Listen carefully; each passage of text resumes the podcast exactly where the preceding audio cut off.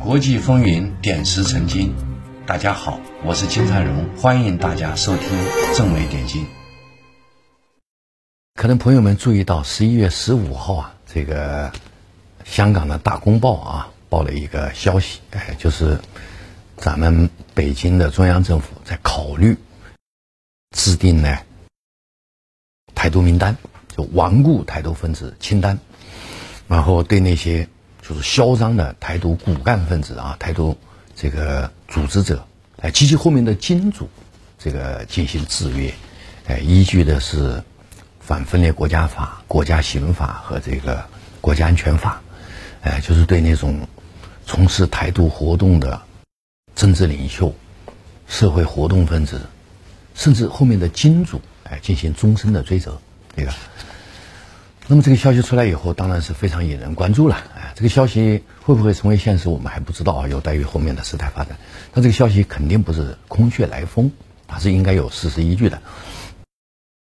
那么他为什么这个时候要要做这个事儿呢？我觉得还是形势所迫，是吧？大家都注意到今年以来啊，台湾的台独当局啊，这个变本加厉，活动越来越多啊。特别是疫情发生以后，对大陆那种歧视、那个恶毒啊，让人来令人发指，对吧？这个所以导致大陆民众民意沸腾呐。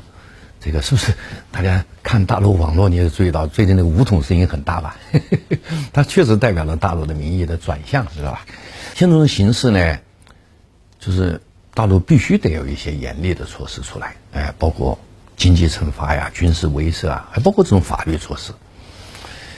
这主要还是，我觉得目的还是发出警告，就震慑台独分子，就让你做事儿不要太过分，这个以便引发更大的冲突。因为真的这个发生这个冲突啊，山崩地裂，那伤害更大，对不对？就是这种法律措施，其实还是警告，还是为了避免直接的流血冲突。所以呢，他是这个以霹雳手段啊，显示的某种菩萨心肠吧，是吧？用这种严厉的警告来避免真正的流血。那么哪些人会列为台独顽固分子？我觉得首先还是那种。追求台独的政治领导人，是吧？另外还有台独组织的骨干分子，另外呢，当然还有就是公开渲染台独的那些媒体人，对吧？另外呢，就是他后面的金主，这个，然后如果这个，呃，怎么说呢？对这个台独台独顽固分子的清单得到了通过。因为我估计大陆这边不是简单的宣布一下，他应该还是走法律程序啊。如果通过呢，那肯定是有影响的啦。影响我觉得政府都有。那么台湾台湾方面啊，特别是台独当局，他肯定会反弹呐。支持台独的国际势力也会反弹，他会也会做一些动作啊。这是这是一方面，这是可以预期的。但是另一个方面，我觉得也是有还是有政策的。这个一旦这个法律出来或者这种。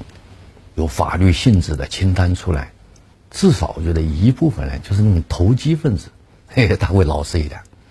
顽固分子你就不指望了，是吧？因为他是那个花岗岩嘛，头脑啊，他一定会一条道走到黑的。那个，哎，但是一部分这个机会主义分子，他就会改变态度。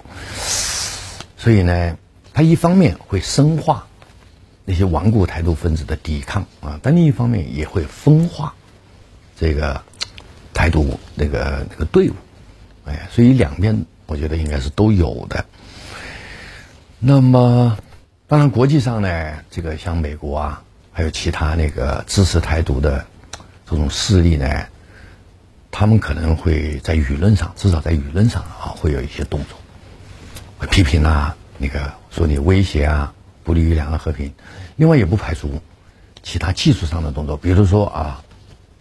加大对台湾的什么军事支持，哎，多卖点武器什么的，这个，所以呢，我觉得大陆方面得预计到这个东西啊，就是做这个事儿，它一定有影响，是吧？这个影响负面的可能就是台独分子他的抵抗会激化，是吧？国际上支持台独的势力啊，他的支持会更实质化。但是这个总体来讲，做这个事儿，我觉得是有必要的。哎，因为这表达了大陆啊反台独的决心嘛。我觉得对整个台独势力啊，包括国际上的支持台独势力，还是有震慑作用的。哎，一定程度上肯定会分化这个岛内的台独分子和国际上的反华势力。所以呢，嗯，我的推算就是，呃，公布。顽固台独分子清单啊，呃，从两岸关系的未来来讲，应该是一个必要的一个举措，呃，应该是一个利大于弊的一个举措，呃，对最终这个解妥善的解决台湾问题，应该是一个一个利好吧，应该是并重。嗯，我觉得有一段时间啊，我们是反独优先的，嗯，现在呢，应该是反独出统并重。那不排除未来某一个时间就直接就是放到出统上面去了，目前还是在过渡期。理性观世界，自信看中国，深度知识尽在观视频。